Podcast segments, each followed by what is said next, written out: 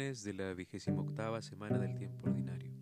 Lectura del Santo Evangelio según San Lucas, capítulo 12, versículos del 1 al 7. Entre tanto, la gente se aglomeraba por millares, hasta no poder caminar. Entonces Jesús, dirigiéndose principalmente a sus discípulos, les dijo, Cuídense de la levadura de los fariseos, que es la hipocresía pues nada hay escondido que no vaya a manifestarse, nada secreto que no vaya a saberse. Por eso todo lo que digan en la oscuridad será oído a la luz, y lo que hablen al oído en una habitación será proclamado desde las azoteas. A ustedes, amigos míos, les digo esto.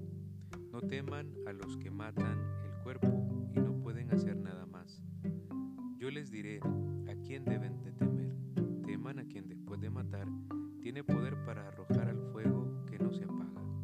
A ese es a quien deben temer. No se venden cinco pájaros por muy poco dinero y sin embargo Dios no se olvida ni de uno solo de ellos. Más aún, hasta los cabellos de su cabeza están todos contados. No teman, ustedes valen más que todos los pájaros. Palabra del Señor, gloria y honor a ti, Señor Jesús. Jesús, ¿qué hay de nuevo?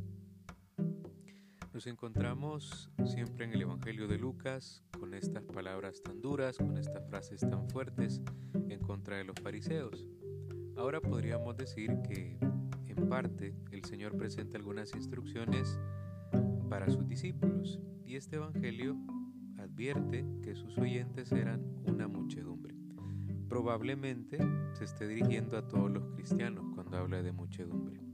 La enseñanza del Señor inicia con estas frases tan polémicas porque recordemos que los fariseos en episodios anteriores han estado acosándole constantemente.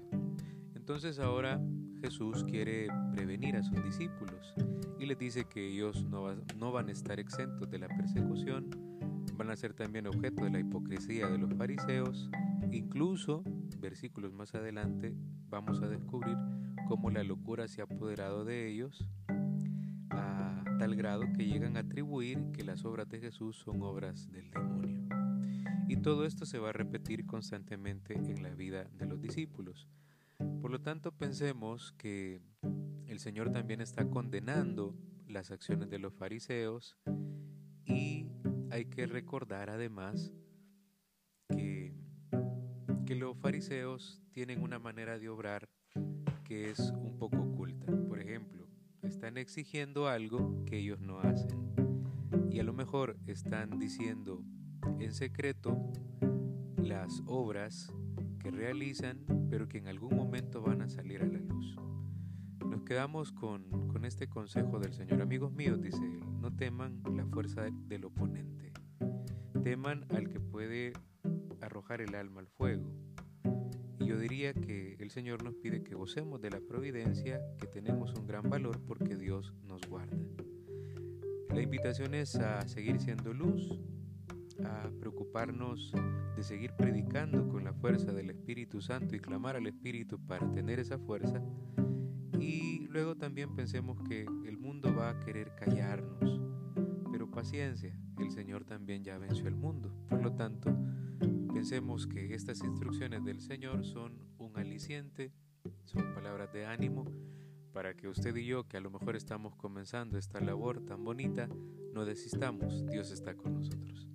Ave María Purísima, sin pecado concebida.